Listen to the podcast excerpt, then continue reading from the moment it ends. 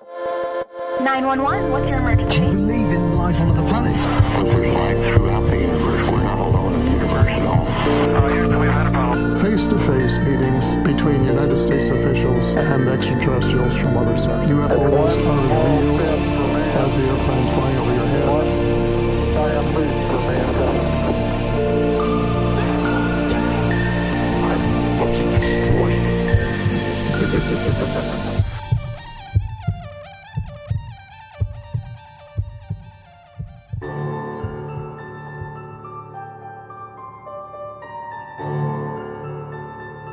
Alienada, ¿cómo están?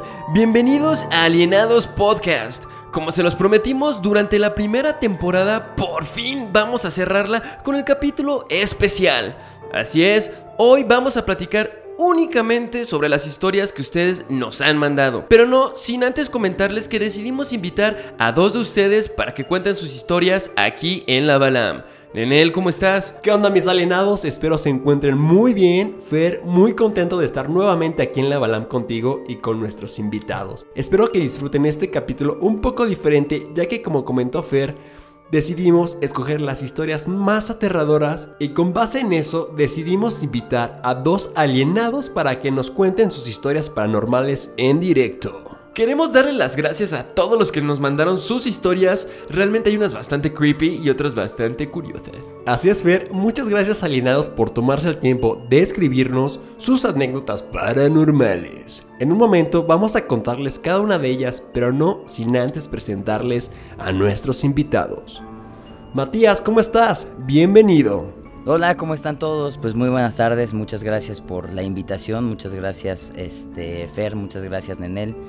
Y pues bueno, espero que sea un super capítulo y muchas gracias por, por tomarme en consideración. Mate, es un gusto poderte tener aquí con nosotros, no tienes nada que agradecer. Sabemos que tu historia va a friquear a más de uno, incluyéndome. Así es, Así es. Como segunda invitada tenemos a Belina, quien también nos relatará una historia bastante curiosa y medio perturbadora. Bienvenida. Gente alienada, un saludo. Estoy muy contenta de estar aquí. Gracias por el espacio y espero que se asusten un poco con mi historia. Es un placer que puedan acompañarnos en la Balam para que puedan junto con nosotros platicar un poco sobre las historias paranormales de los demás escucha y por supuesto las de ustedes. Sin más rollo, venga de ahí.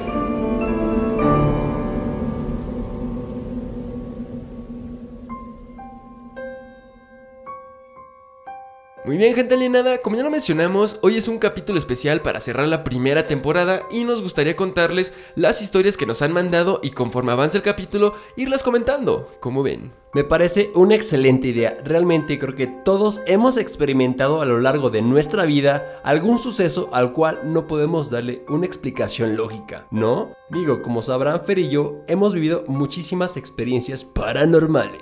Sí, creo que como dices, todos hemos tenido, aunque sea una pequeña historia, chance te la contaron o algo por el estilo, pero aún así la haces tuya, ¿no?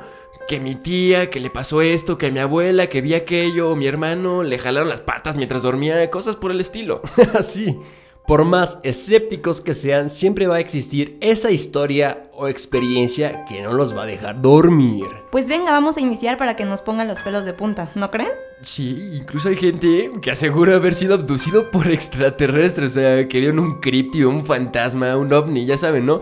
En Facebook estoy, déjenme contarles, en varios grupos de este tipo. Y no inventes, hay gente que de verdad luego se avienta cada experiencia que sí dices, no mames. Güey, ya sé, también de repente me meto a estos grupos de historias paranormales y hay unas que sí te sacan de onda. Por ejemplo, el otro día leí una de una persona que aseguraba haber hecho un pacto con el mismísimo demonio para que su exnovia volviera con él.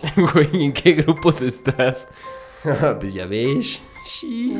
wow, qué valientes, la verdad, yo no podría. A mí me da muchísimo miedo por las experiencias que he pasado. La verdad, mis respetos, chavos. No, o sea, es que de verdad, aunque no lo crean, sí hay gente que ha vivido muchas cosas muy perturbadoras e incluso han sido provocadas por ellas mismas. Efectivamente, Fer, hay personas que no saben lo que hacen. Ya lo escucharán en un momento.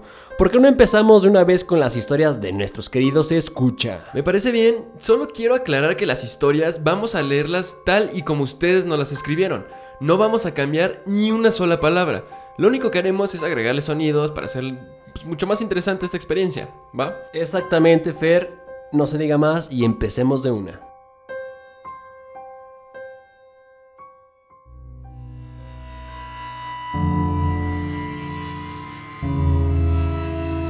Hola alienados, mi nombre es Jorge. Quiero comentarles una experiencia que tuve ya hace algunos años, en referencia al quinto episodio de la primera temporada, Paridolía.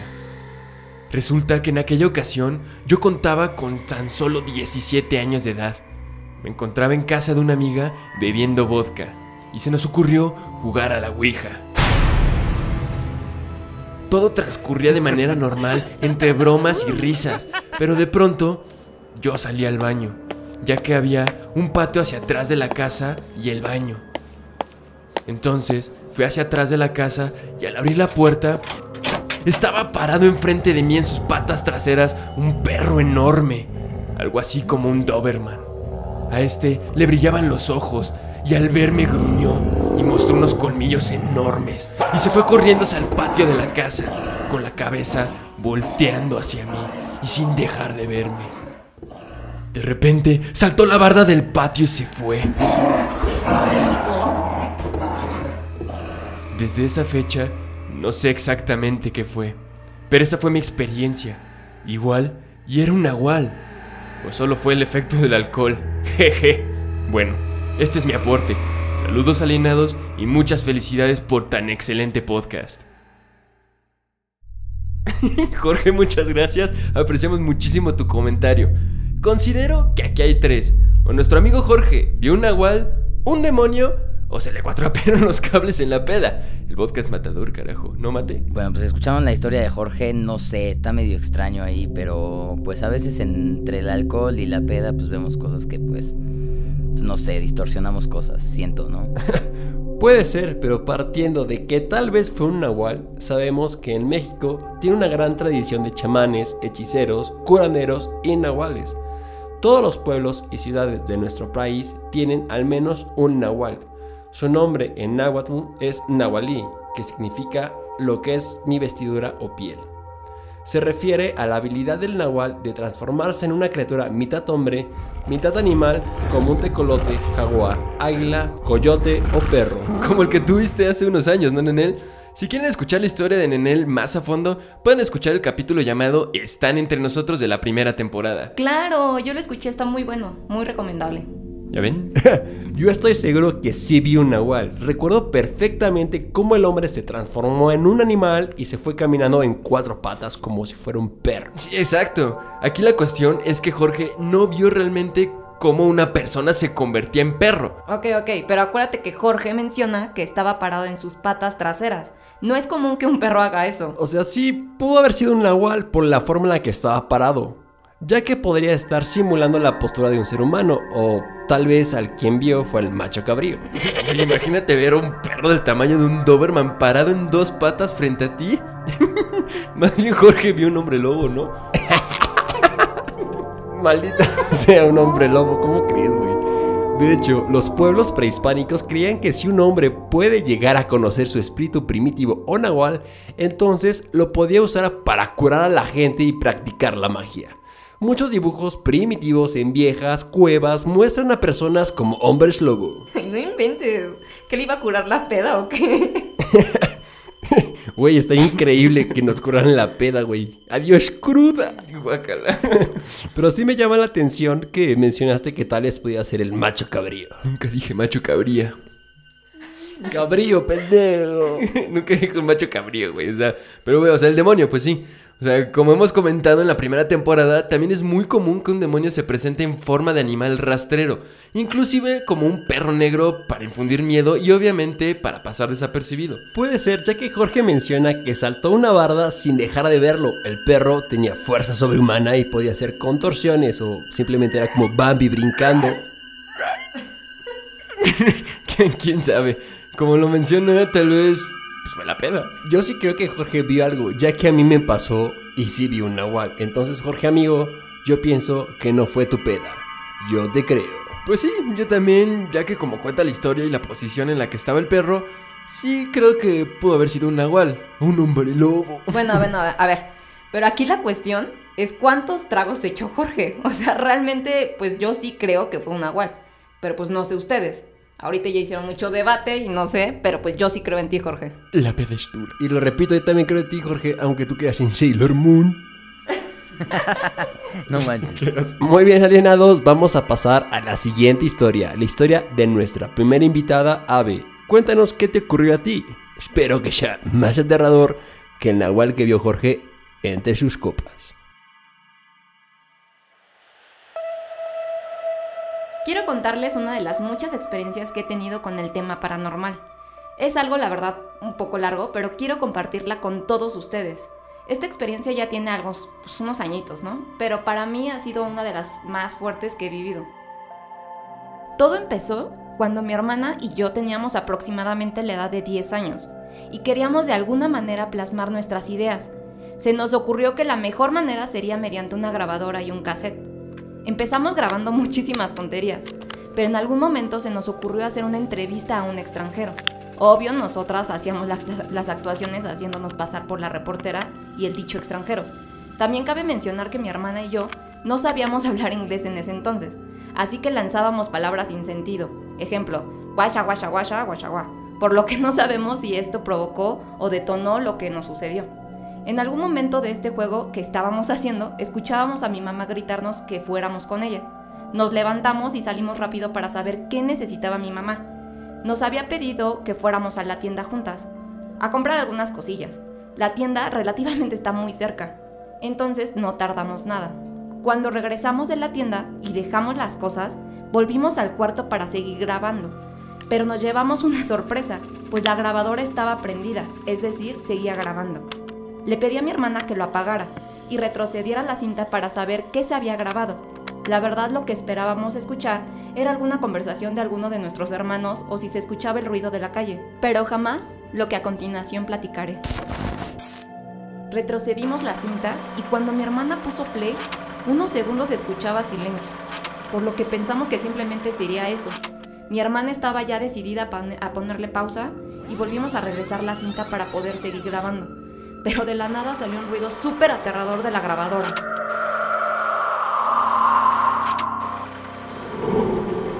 Primero sonaba como un rugido súper fuerte y como tratando de decir algo que evidentemente no entendíamos. Pero después de esto, no sé si alguna vez vieron Arrástrame al infierno, una película muy buena. Si no la han visto, no quisiera spoilear, pero la escena en donde el macho cabrío va por la protagonista y en la forma en cómo camina hacia ella, así se escuchaba en el audio, como pasos con algún bastón.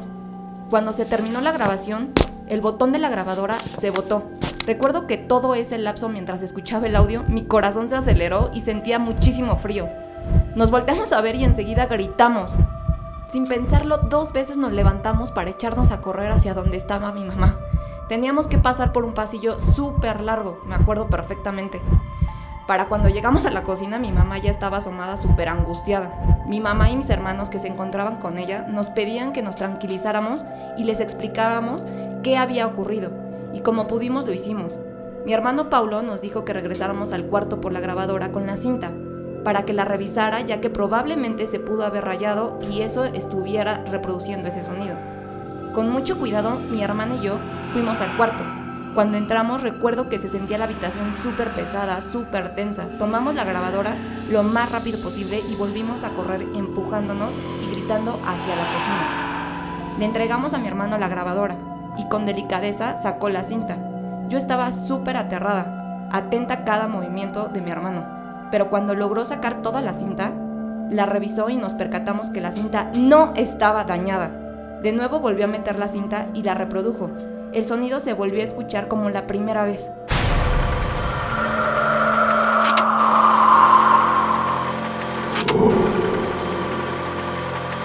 Mi mamá y mis hermanos nos encontraron alguna explicación para tranquilizarnos, algo que pudiera explicar del porqué de tan espantoso ruido, pues en ese entonces no teníamos mascotas. Mi mamá tomó la decisión de guardar el cassette y ya no hablar del tema. Así pasaron los años, precisamente cinco, y conocí a mi novio.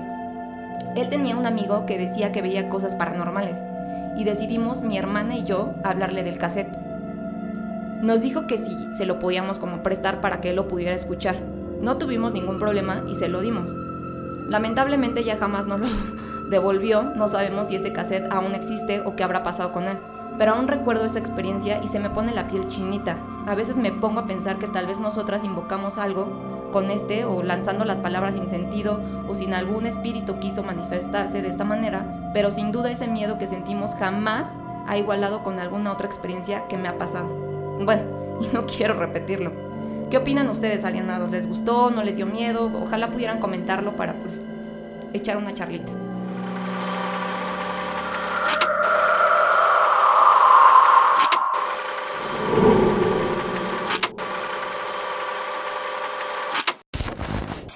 Pues bueno, desde mi punto de vista sí está raro, sí está este bastante pues no sé, extraño, pero considero que el hecho de soltar palabras eh, de otro idioma aleatoriamente no pues no creo que haya sido lo que haya despertado algo. A lo mejor por ahí existe algo en el espacio, en el lugar, ¿no? Pero detonarlo, detonarlo, el tema de la grabación y hablar como extranjeras, lo dudo mucho, en realidad. Bueno, quién sabe, ¿no? Al final no sabemos. Puede ser, Mate, tienes un buen punto, déjame masticarlo. Aquí tenemos un claro ejemplo de las famosas psicofonías. Igual, todo esto lo explicamos en el capítulo de Están entre nosotros de la primera temporada. Para los que no lo sepan, rápidamente, una psicofonía es parafonías o fenómenos de voz electrónicos que pueden ser registrados en distintos tipos de grabadoras de audio, por así decirlo, y son interpretados con hipótesis muy diversas. Así es, Nenel, creo que esta historia que nos platica Abe va más enfocada a las famosas grabaciones que intencional o accidentalmente graban sonidos del más allá. Seguramente, yo la verdad no creo que hayan sido palabras al azar. Como dices, Mate, yo pienso como tú que la entidad que dijo algo por así llamarlo en tu grabación, Ave, realmente ya estaba ahí y solo buscó la manera de comunicarse, ¿no lo cree? Oye, justamente ligado a lo que está diciendo Mati él, ¿ya habías experimentado algún suceso paranormal en tu casa? Sí, claro, tengo muchísimas experiencias paranormales, la verdad, ojalá me dieran un espacio para poder contarlas, porque son muchísimas. Pues aquí está tu espacio. Ay, muchas gracias. Aprovechalo. O sea, si has experimentado algo antes de la grabación, o sea, porque yo también creo que fue lo que dice Mate, pero ahorita lo comento. ¿Has experimentado algo antes de esa grabación? Sí, claro, tengo muchísimas experiencias. De hecho, este, tengo una súper rápido. Estábamos en Navidad y teníamos unos primos que se habían casado, se estaban peleando por su bebé porque mi, el primo estaba muy tomado. entonces, pues se sale del departamento y tenemos un... Hay un departamento en la parte de arriba. Eh, el primo se pone en las escaleras y de repente le tocan el hombro. Le dicen, joven, ¿me da permiso, por favor? Pues el primo se hace a un lado, ve que es una anciana, eh, baja las escaleras la anciana y nos va y nos toca porque la anciana le pide que le abran la puerta.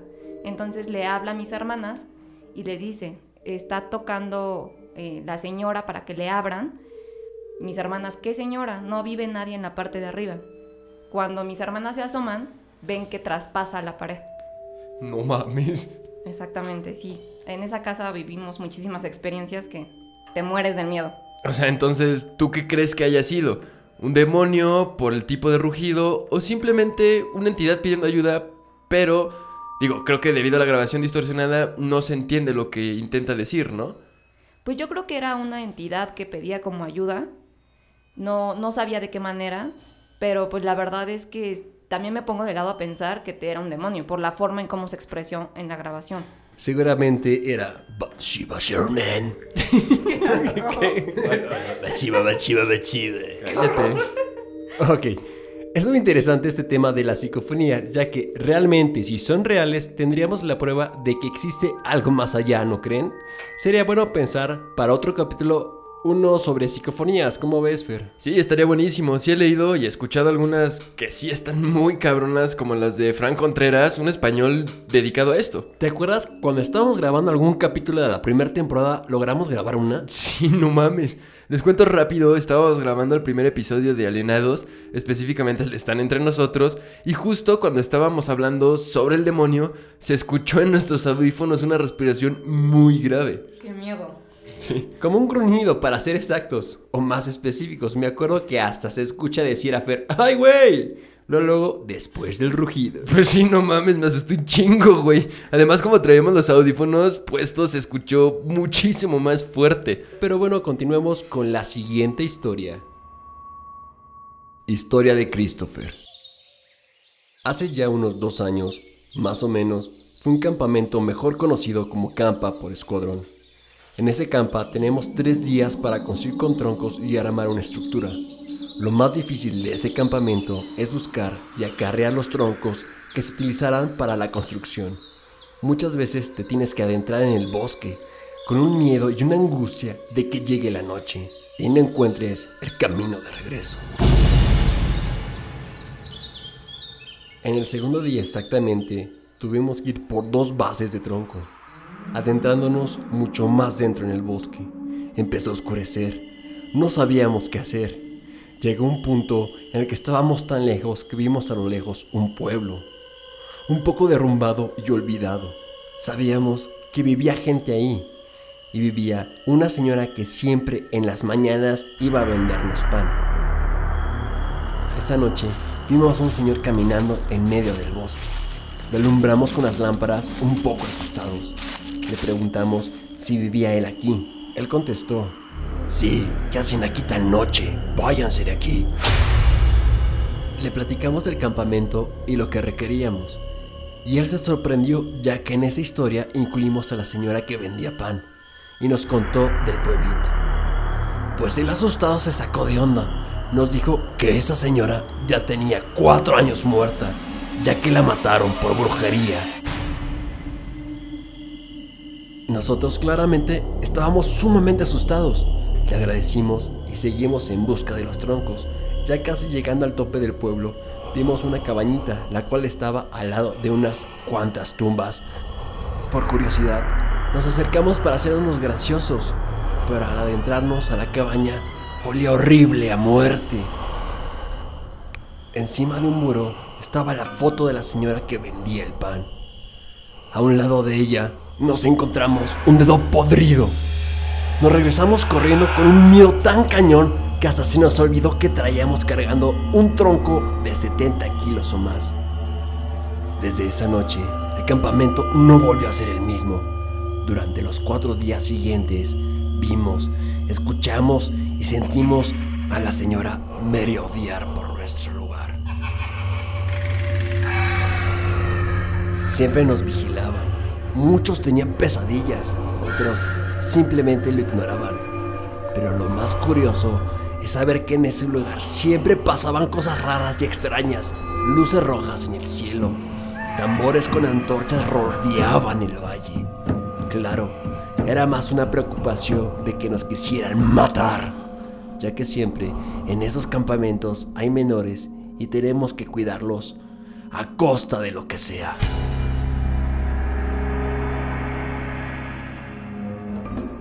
A ver, para empezar, desde que veo un señor caminando en la noche y me dice que hacen aquí, que no sé qué, puta, o sea, bye, güey, o sea, ni siquiera le cuento sobre el anciano que nos va a vender pan, ¿no? Era el hostal en el bosque. Ándale, o sea, el campamento de Amityville. Y luego todavía que me dicen que la señora que nos va a vender pan lleva cuatro años muerta. O sea, cabrón, ni siquiera sigo buscando los troncos, no mames. Y encuentra su dedo, aparte de No todo. mames, o sea, olvídalo. Podríamos decir que ese es un verdadero pan de muerto. y bueno, Matt, ¿tú qué opinas sobre esta historia? Pues esa sí está un poquito más tétrica, ¿no? Y luego dicen que pues en los bosques pasan un montón de cosas y se han hecho un montón de pues brujerías y pues por ahí en por ejemplo Villa del Carbón hay una cueva del diablo y hay cosas así, no sé. Yo soy yo yo yo en lo personal soy un poco escéptico, ya contaré por qué, pero pero esa sí estuvo medio tetricona. Pues sí, así es, Mate. Creo que existen demasiadas historias que rodean los bosques y además es muy común que en este tipo de lugares se practiquen ritos satánicos, sectas, brujerías, como tú estás diciendo, y cosas como las que estás mencionando. O sea, realmente es algo muy común. Sí, incluso no sé si han escuchado de A- a Hokigahara, un bosque de 35 kilómetros ubicado en Japón. Es el bosque tiene una asociación histórica con demonios de la mitología japonesa. Y hay poemas de mil años de antigüedad que indican que el bosque está maldito. Justamente es donde los japoneses van a suicidarse. Es el segundo lugar en el mundo y el primero en Japón en cuanto a la cantidad de suicidios. Por eso es que seguramente pasan cosas sobrenaturales en ese bosque, ¿no creen? Pero aparte, bueno, yo quiero comentarles algo súper personal. A mí más un bosque no me da miedo por brujas, este, ritos ni nada. Me dan miedo, pues como más miedito extraterrestres. Puta, es que también es muy famoso, ¿no? Que llega el ovni, que como en esta serie, la de mm, The X-Files, que llegan los ovnis y se paran ahí encima del bosque y todo eso. Que te abduzcan, no inventes. Qué horror. Maldita shit. Y te metan una sonda por el culete. Cállate, güey. De hecho, ahorita que me acuerdo, hace muchos años un amigo me contó una historia muy parecida a la de Christopher. Según ellos, habían ido a acampar a una cabaña en el bosque y estuvieron ahí varios días. En una de las noches, cuando todos dormían como a las 2 de la mañana, escucharon cómo alguien tocó la puerta. Obviamente se asustaron porque pues, estaban solos en el bosque. ¿Quién podía tocar la puerta? Inmediatamente uno de los chavos se paró y preguntó ¿Quién es? Pero nadie contestó, así que decidió ir a ver quién estaba tocando y cuando abrió la puerta no había absolutamente nadie. Clásico. ya, ya sé. No, pero espérate. Después se volvieron a acostar y otra vez. Volvieron a tocar la puerta. Se volvió a asomar y nadie. Obviamente ya estaban entre molestos y cansados. Esto ocurrió alrededor de cuatro o cinco veces, por lo que la sexta vez que tocaron, uno de los chavos gritó, ¿que quién es? Y nadie contestó, por lo que decidió volver a preguntar muy encabronado, ¿quién está tocando? De repente, el amigo que se encontraba a un lado de él contestó, ¿qué fui yo, carajo? Güey, qué pedo, no mames. Ya sé, güey. Según este cuate, que el güey que respondió puso los ojos en blanco y se volvió a dormir. Güey, Chansey tuvo una posesión parcial o algo así, ¿no? Pues puede ser, Chance era el diablo y habló a través de él. O digo, qué sé yo, pero esto nos lleva a la historia de nuestro siguiente invitado. Mate, sabemos que tienes una historia un poco fuerte, así que con toda la confianza, cuéntanos hasta donde tú te sientas cómodo. Pues bueno, la verdad es que sí es... Mi historia sí es un poco fuerte, bueno, considero, no desvalorizo lo de los demás para nada. Sin embargo, pues, híjole, ¿cómo contarlo? Pues primero me gustaría como dar un contexto de toda la situación, ¿no? Y ya después llegar como a ciertas conclusiones e incluso cosas por las que yo he pasado, ¿no? Y como mencioné en, el comentario anterior, soy un poco escéptico, pero soy escéptico más bien como por respeto y como por no moverle, más que nada, la verdad. Este, por miedoso. Eh, y pues nada, en mi familia siempre pues, ha habido historias, ¿no? Eh, de que, por ejemplo, una de mis tías vio a una figura de negro, no recuerdo si era hombre, mujer, este, X, la verdad no, no, no me acuerdo bien. Y pues bueno, mi, mi tía pues falleció y falleció bastante joven. No me gustaría ahondar demasiado en esa historia porque la verdad no me la sé bien. Pero tengo también entendido que cuando mi mamá era joven vio una figura de negro, vio este a un charro negro en su ventana y, estaba como súper espantada y pues bueno, muchos años no pasaron nada, ¿no? Y también mi hermana, eh, pues cabe destacar que, pues bueno, al final del día estas tres personas que han vivido una situación así están fallecidas. Entonces sí está medio, medio extraño para quien no cree, pero no sé. Y bueno, eh, la historia de mi mamá pues inicia, pues nos tiene a nosotros, ¿no? Eh, tiene, pues nosotros éramos cuatro, pero bueno, eh, nace mi hermano mayor, nazco yo, nace mi hermano menor y pues embaraza de pues de mi hermana, de mi hermana Aranza, este y durante el parto muchas veces le dijeron a mis papás, o sea, varios médicos le comentaron a mis papás que pues en realidad eh, pues tenían que hacer un legrado porque era un embarazo de súper súper alto riesgo, además de que mi mamá era AB negativo, AB positivo, una cosa así, un tipo de sangre bastante, bastante extraña y bastante difícil como de conseguir, ¿no? más el embarazo de alto riesgo, pues varios médicos, creo que fácil tres, les dijeron a mis papás que tenían que, pues, que abortar, ¿no? Y pues mis papás no quisieron, mis papás siguieron buscando y encontraron un médico del Opus Dei que les dijo que, que pues sí, que sí era viable. Con esta forma de verlo del médico, pues decidieron hacerlo con él, ¿no? Este, estuvo monitoreando el embarazo. Fue un embarazo que se tornó un embarazo muy delicado, muy complicado para mi mamá. Y aquí viene una de las historias como raras, ¿no? Que mi papá me ha platicado y es que fácil, bueno, unas noches antes, fácil una semana, dos semanas antes de que fueran a ser mi hermana, mi papá es un cuate que siempre ha tenido sueños como muy extraños, ¿no? Que camina por pasillos, este, llenos de sangre y con gente muerta y cosas así, no sé, o sea, es un tema, pues yo creo que más bien de la falta de descanso, este, no sé si de consciente, no sé, no sé, no sé, la verdad, ahí, pero mi papá siempre ha tenido como, pues, sueños muy raros, ¿no? Que vuela, no sé. Y bueno, en este caso soñó que pues justo caminaba como por un pasillo dentro de un hospital y entraba como a un, como cuarto, una, un espacio donde mi mamá estaba sentada con una bata de hospital con las piernas abiertas y dentro, bueno, más bien, de las piernas le salían pues unas como víboras, ¿no? Pues mi papá también se quedó como con esa idea y al final pues no sé, estaba muy complicada la situación entre pues, el embarazo y los sueños y pero bueno. Eh, nace mi hermana y el día que nace mi hermana fallece mi mamá. O sea mi mamá fallece en el parto no este mi papá dice que con el sueño pues algo algo le quería decir el sueño y estas cosas no obviamente mi papá pues estuvo mucho tiempo de luto eh, cuando nace mi hermana, mi hermana se va a vivir con mi abuela materna, nosotros los más grandes, ¿no? Bueno, más grandes entre comillas, 2, 5 y 7 años aproximadamente. Eh, nos vamos a vivir con la abuela paterna, obviamente pasa tiempo, este... Y ya cuando tiene 3 años mi hermana, mi papá pues decide que nos vamos a ir a vivir todos juntos, conoce también a una persona, este, vuelve a enamorarse, etcétera, etcétera.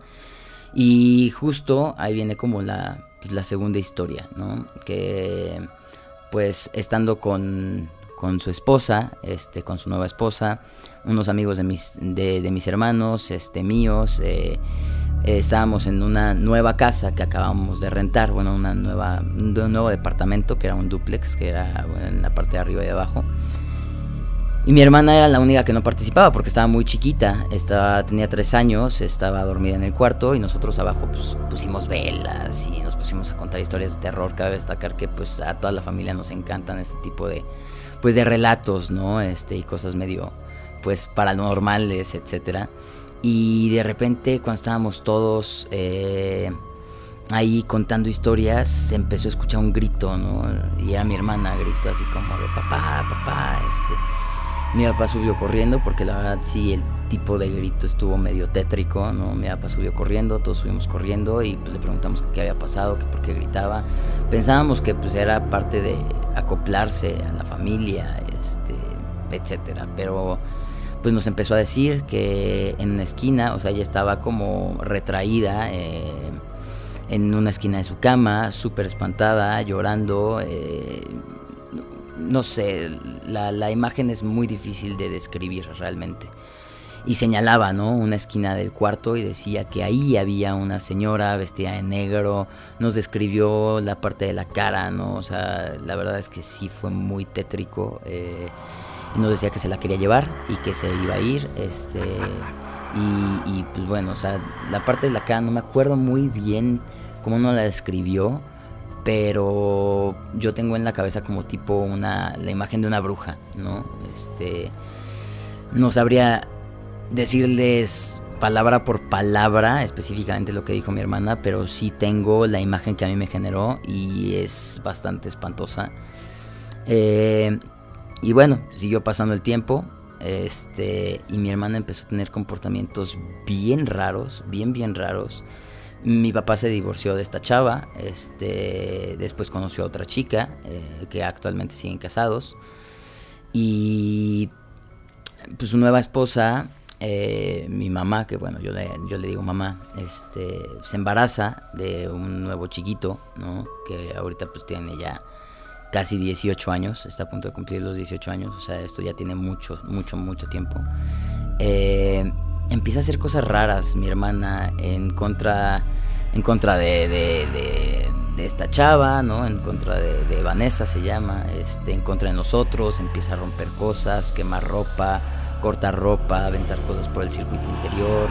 Eh, no sé, yo creo que muchos psicólogos dirían que a lo mejor como es la reacción a un nuevo miembro, ¿no? Y dejar de ser como la chiquita, pero, pero verdaderamente fue muy raro. Mi hermana tenía incluso hasta más fuerza que yo. Un día casi hasta me mata, ¿no? De, a, golpes según jugando, pero me estampaba la cabeza en el piso y esas cosas. No sé, pasaron varias cosas, ¿no? Eh, y pues bueno, para no ser el cuento largo, mi hermana desarrolla un tipo yo digo que fue una patología o alguna enfermedad mental o algo, no sé, ustedes alienados ahí opinen o a ver qué, qué, es lo que se les ocurre después de esto, ¿no? Oye, Mate, ¿y por qué crees que desarrolló una patología? O sea, ¿por qué dices eso? Híjole, Fer, pues mira, es un poco delicada la historia, honestamente, eh, y hay cosas que sí no quisiera yo mencionar. Pero hay temas como que a cierta hora de la madrugada todo el tiempo estaba parada a un lado de mi cama, ¿no? Eh, aventó a un gato por la ventana, el cual el gato pues nunca, nunca regresó. Eh, te digo todo esto de cortar la ropa, quemar la ropa, hacer cosas como extrañas en contra de Vanessa, en contra de nosotros. Este, varias veces tuvo como intentos, no sé si de suicidio, pero se cortaba, se estrellaba la cabeza contra la pared o contra la mesa. Eh, no sé, mira, muy, muy...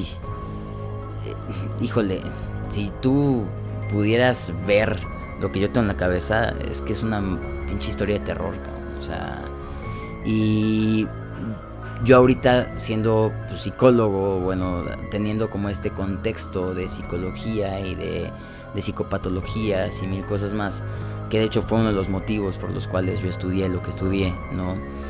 Te puedo decir que, pues, híjole, un bebé que no tiene el acercamiento, materno, ¿no? Que, que, es rezagada, que es segregada, que es separada, este, pues normalmente pues ahí hay un libro de Jean Piaget incluso eh, que habla acerca de la infancia, en el cual si un niño se desarrolla de esa forma cuando es bebé, se aleterga y se muere o se desarrolla con algún tipo de patología.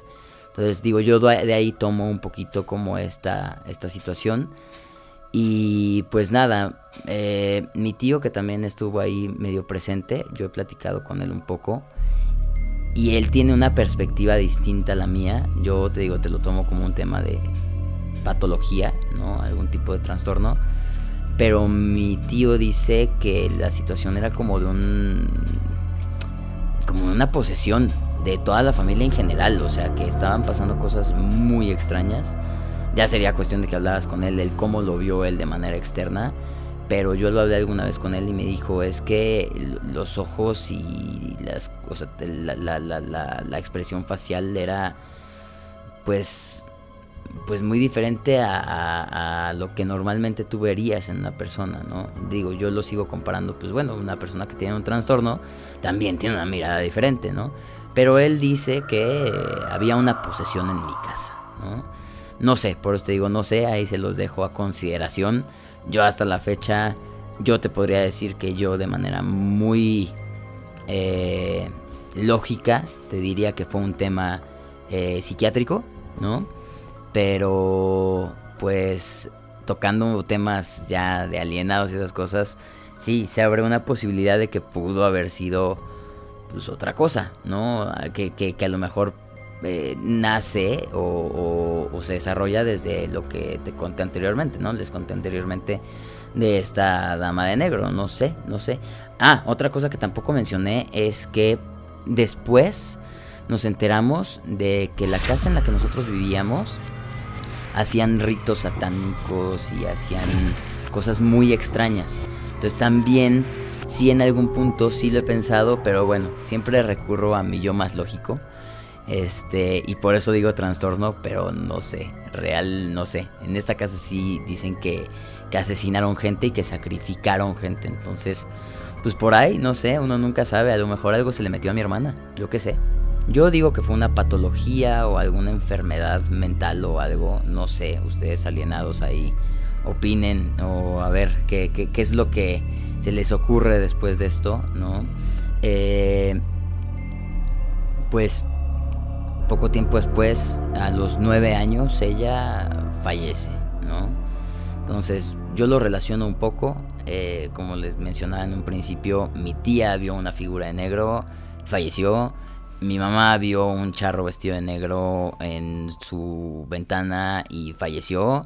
Y mi hermana vio una dama de negro y falleció, ¿no? Entonces está bastante extraño, ¿no? Yo a partir de aquí yo me vuelvo extremadamente escéptico, como les mencionaba. Pero también últimamente a mí en, los, en el último año me han pasado cosas muy extrañas, ¿no? Como quedarme a dormir en la casa de una de las tías de, mi mujer, donde dicen que hay cosas y donde dicen que pues, pues viven diferentes como entes. Y tuve un sueño extremadamente raro donde supuestamente yo estaba poseído. Me levanté a las 3 de la mañana, juro que llorando, este, marcándole a mi mujer diciéndole, ¿sabes qué? Soñé esto una sensación muy extraña, como si estuviera como abandonando mi cuerpo y como si yo no fuera yo y yo me pudiera ver a mí mismo.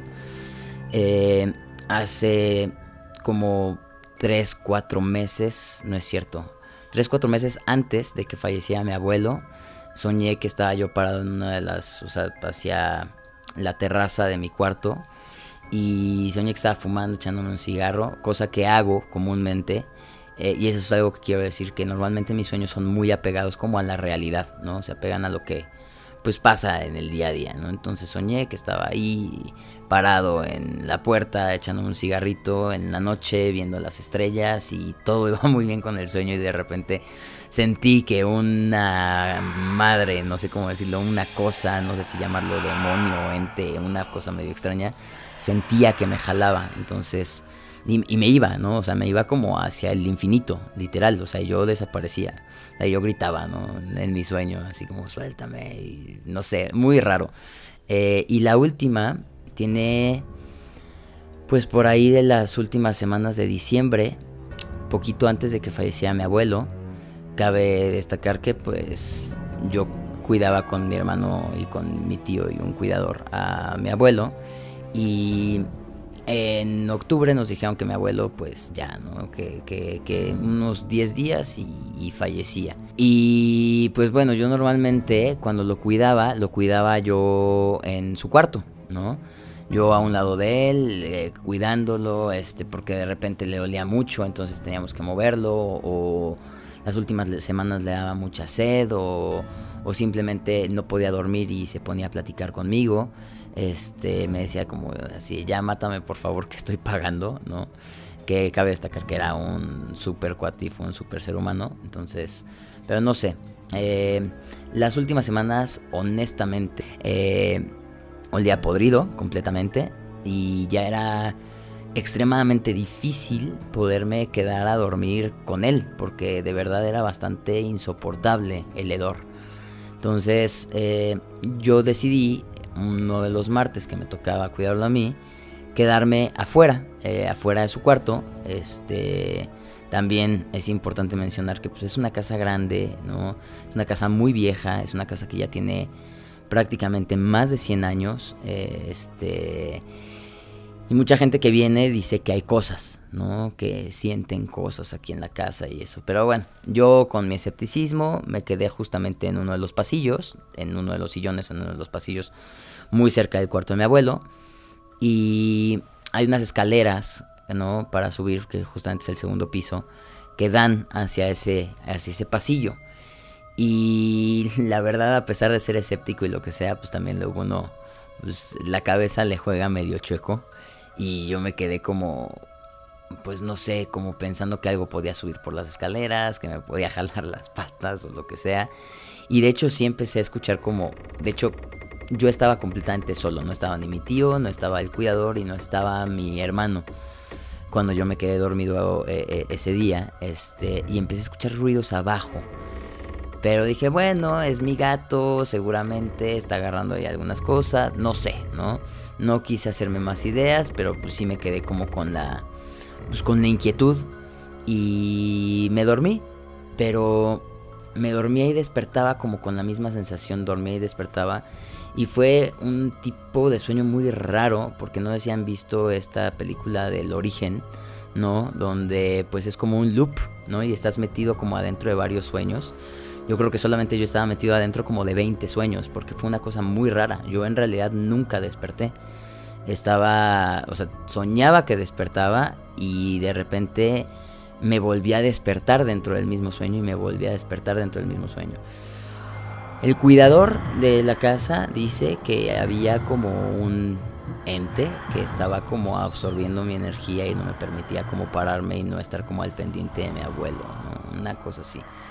Eh, ya en la mañana sí yo me desperté, fui a ver a mi abuelo y todo y pues justamente le platiqué esto a este cuate y fue lo que me mencionó, que, que hay veces que, que pues hay energías que, pues que te absorben y se alimentan de tu propio miedo y bueno, me dijo que también había ya seguramente algunas almas esperando a que mi abuelo falleciera y que se alimentan también del débil, ¿no?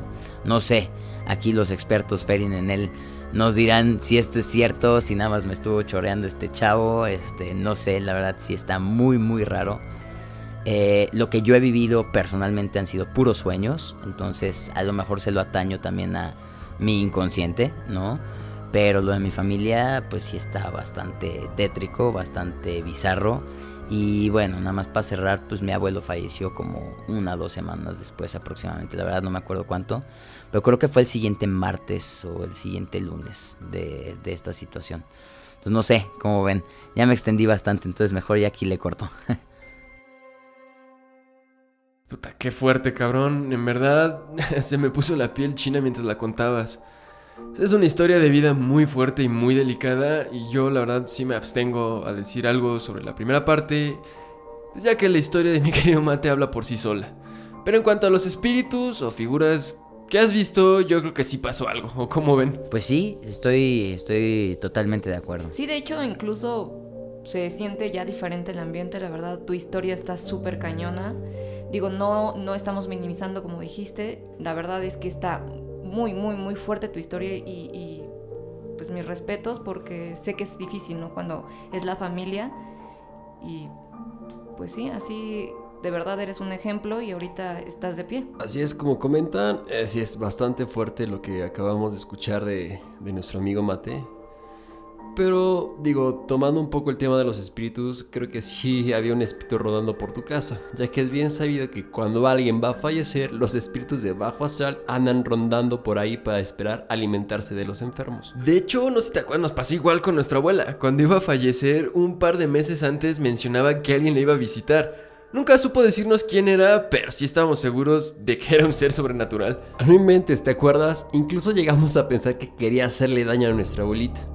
Entonces no dudo que algo o alguien estuviera rondando a tu abuelo Mate. Cabe aclarar que esto no significa que se lo llevaran, ¿no? Simplemente se alimentan de su energía vital, más no se los llevan. Así es, seguramente tu abuelo trascendió al igual que nuestra abuela. Como mencionamos en el capítulo de Están entre nosotros, hay entidades que les llaman espíritus parasitarios que literalmente son como un parásito para la familia y se alimentan del miedo, incluso de tu miedo, Mate, el miedo de perder a un familiar. Además, ¿sabes qué es bastante curioso? Mencionaste lo de los sueños. Eso para mí definitivamente son sueños astrales. Puta, sí, un sueño astral, para los que no lo sepan, es cuando tu alma tiene un desprendimiento de tu cuerpo físico mientras estás en una cierta etapa del sueño. Muchas personas aseguran poder hacerlo al igual que tú, se ven dormidas. Justamente esto va a ser tema de otro capítulo, los sueños astrales, lúcidos y todo eso. Pero para seguir con esto, se cree que cuando tienes un sueño astral, tu alma entra directamente en el hábitat, por así llamarlo, de las entidades espirituales. Chance, por eso es que sientes que algo te atrapa, Mate. Porque tal vez hay algo o alguien rondando por ahí y se está aprovechando de cuando tienes este tipo de sueños. Híjole, según yo eso es muy peligroso. Tenemos el claro ejemplo de la película de Insidious de James Wan, en el que el niño hacía desprendimientos astrales, pero le- lamentablemente un demonio lo estaba esperando y atrapa al alma del niño, dejando su cuerpo físico inanimado en coma. Ándale, no, o sea, no es muy común que esto suceda, pero sí hay que tener cuidado. Sabemos que los sueños obviamente muestran lo que está en nuestro inconsciente, pero también son puertas a otros planos. Seguramente, Mate, has entrado en una fase en la que entras a otro plano y ves cosas un poco desagradables. No, eso no quiere decir que te vaya a pasar algo. Como ya mencionamos, esto será tema de otro capítulo, pero sí es muy probable que estés abriendo puertas de algún tipo en tu subconsciente, Mate. Pero también no hay que descartar que los sueños también son representaciones de lo que vivimos el día a día. Tal vez la entidad que sientes que te jala es algún miedo que aún no has enfrentado. Digo, de hecho, yo tengo un hermano que le pasó algo muy parecido. De repente se desprendía de su cuerpo e inmediatamente cuando hacía esto veía una entidad con unos cuernos que lo comenzaba a ahorcar y le decía que le iba a hacer daño. Tiempo después decidió bloquear todo esto con algo de ayuda y sé que ya no le pasa esto, por lo que sé ya está más tranquilo. Este mundo es de los valientes. Algo así. ¿A ti, Abe, nunca te ha pasado algo relacionado con los sueños? Digo, te pregunto a ti porque ya vimos que a Mate, sí, a mi hermano y a muchos también. Pues fíjate que hablando de valientes, mi mamá es una de ellas. Estábamos en un departamento y pues nos fuimos a dormir. Ese día mi mamá siente cómo se desprende de su cuerpo, mira su cuerpo literal, camina, abre la puerta, va hacia la calle, abre otra puerta obviamente para la calle y en eso ve a la muerte, la muerte le, le extiende la mano, mi mamá reacciona, le cierra la puerta, literal se echó a correr, volvió a ver su cuerpo y en eso literal se sentó para volver a su cuerpo. O sea, le dijo huevos a la muerte. Literal. Por último, vamos con la anécdota de otra de nuestras queridas escucha, la historia de Casa de Marcela. Un día, dejé a mis hijos en casa y me fui a trabajar. Más tarde, mi hijo Luis el mayor me dijo que Felipe, su hermano, se sentía mal, le dolía muchísimo el estómago. Le pedí que le hiciera una taza de té y me llamara para saber si estaba mejor Felipe. Al mismo tiempo, le llamé a una vecina amiga mía que es enfermera y le pedí que si podía ir a ver a mis hijos en lo que yo llegaba a la casa. Mi amiga me llamó una hora después para decirme que si podía llevar a mis hijos a casa de mi mamá, porque había algo raro en la casa y no querían dejarlos ahí. Le dije que sí, que si por favor me podía hacer el favor y yo pasaba por ellos más tarde saliendo de trabajo. Al llegar a casa de mi mamá, mi hijo Felipe me dijo que algo malo iba a pasar en esa casa, que no quería regresar ahí. Llorando, me dijo que mi hijo Luis lo acostó en mi recámara, donde frente a la cama había un closet, y que él estaba dentro del closet y que se veía acostado en mi cama, que no quería regresar a la casa, por lo que decidió quedarse en casa de mi mamá. Me fui con Luis y Marcela a la casa. Le llamé a mi amiga, la enfermera, para que me dijera qué había pasado. Y muy preocupada me dijo que estando en mi casa, algo le empezó a golpear a ella. Sentía golpes por todo su cuerpo. Por eso, ella decidió llevarse a mis hijos. Y cuando regresó a su casa, no podía ni siquiera caminar por los golpes que tenía. Con trabajo, subió al tercer piso, que es donde ella vivía, y arrastrándose llegó a su casa y pudo entrar pero que estaba muy golpeada, rasguñada y con moretones. Nos dijo que por favor nos cuidáramos mucho, que había algo muy malo ahí.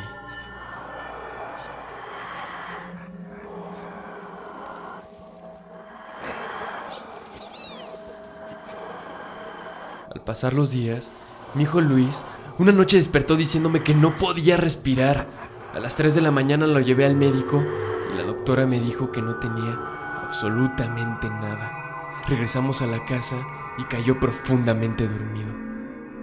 Días después, mi hija Marcela se empezó a poner muy mal. De repente se desmayaba, dejaba de respirar y ponía los ojos en blanco.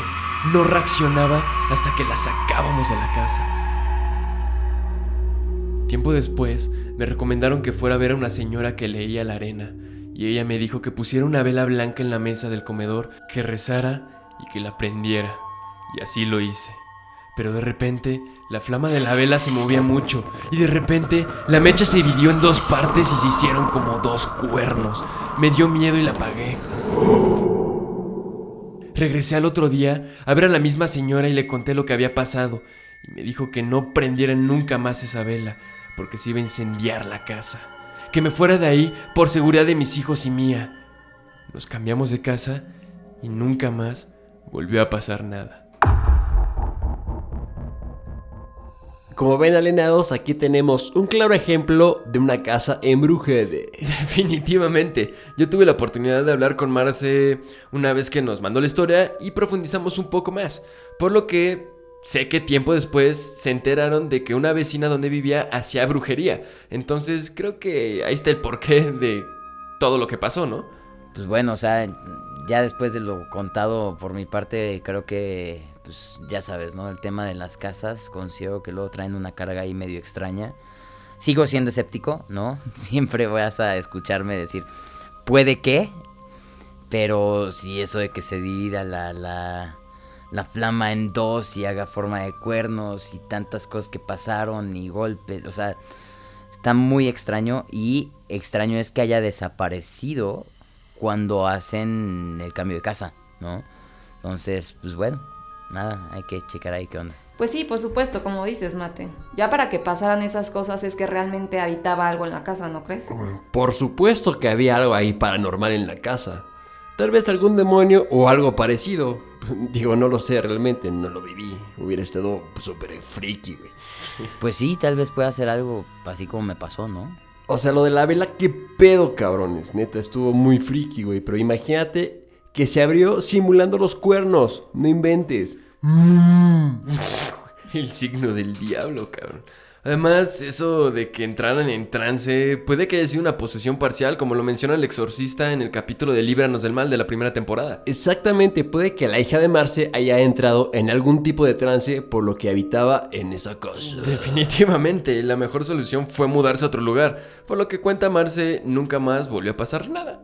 Es muy común que las casas tengan seres habitándolas. No todos van a ser igual de destructivos como lo que pasó en la casa de Marce, pero sí hay que tener cuidado y no meternos en lo que no conocemos. Así es, Nenel. Creo que si quieren saber más sobre estos temas, los invitamos a escuchar otra vez el capítulo de Están entre nosotros de la primera temporada. Oigan chicos, y yo quería preguntarles algo. ¿No les da como miedo estar escuchando, bueno, a la hora de que están escuchando, atraer cosas? ¿No les ha pasado algo últimamente o algo así? Sí, obviamente, pero realmente me he querido hacer escéptico precisamente para no sugestionarme y atraer este tipo de cosas, porque realmente eh, la hemos pasado muy mal con este tipo de situaciones paranormales. No, y además, o sea, o sea, sí es difícil a veces grabar este tipo de temas, o sea, porque obviamente pues te malvibras y pasan cosas así, pero no, realmente, o sea, siempre estamos enfocados como en la parte de- del entretenimiento, de hacerlo para ustedes, por diversión. O sea, realmente no indagamos mucho más de lo que debemos y pues no, todo tranquilo. Y digo, o sea, regresando a tu pregunta, Ave, claro que sí, o sea, en los capítulos precisamente de que hablamos del demonio y espíritus, siempre nos pasa algo con las grabaciones y con todo ese tipo de, de sucesos. Sí, de hecho, siempre que tocamos ese tipo de temas, hemos tenido que regrabar capítulos enteros, de repente no se guardan, o sea, sí, o sea, sí. La pasamos fatal a veces, pero es divertido porque sabemos que somos alienados. Pero bueno, alienados, se nos acabó el tiempo. Como podemos ver, existen infinidad de historias y anécdotas paranormales. Como mencionamos anteriormente, creo que todos, absolutamente todos, tenemos una historia que contar sobre este tipo de cosas, ya sean fantasmas, ovnis, críptidos, demonios y cosas por el estilo. Desde mi punto de vista, es muy importante no callarse, contarlo y si de plano son cosas como las que nos contó Mati y Marce, pedir ayuda. Sin embargo, considero que cada una de las experiencias tienen un peso y un valor. No me imagino toparme de frente con un perro de dos metros o escuchar una psicofonía como la de Ave. Incluso creo que me cagaría más si me topo una anciana muerta como la de Christopher. Puta, qué pinche miedo, ¿no? Tienes razón, Fer. Qué miedo sería ver una anciana ya muerta, cabrón. Tal vez en una de esas estamos grabando y Bathsheba se nos aparece. Cállate. No, no es cierto, pero. No, ojalá y no. Pero. Pero siento que para cerrar bien esto nos hizo falta una historia de ovnis, la verdad. Hubiera estado padrísima que ella nos contara cómo fue abducido. Sí. Bueno, que omita la. la. la por el culete. Pero bueno, gente alienada, queremos darle las gracias por esta maravillosa temporada y por supuesto a todos los que nos mandaron sus historias. Por supuesto que nos dimos el tiempo de leerlas todas. Y si tu historia no la contamos, no te preocupes. Al final de cada temporada vamos a sacar un capítulo especial con sus historias. Obviamente incluyendo las que nos faltaron. En especial quiero darle las gracias a Mate y Ave por venir y contarnos un poco de lo que han vivido. No siempre es fácil. Así es, alienados, estamos muy agradecidos por lo que nos han mandado y no dejen de hacerlo por nuestras redes sociales como arroba alienadospodcast.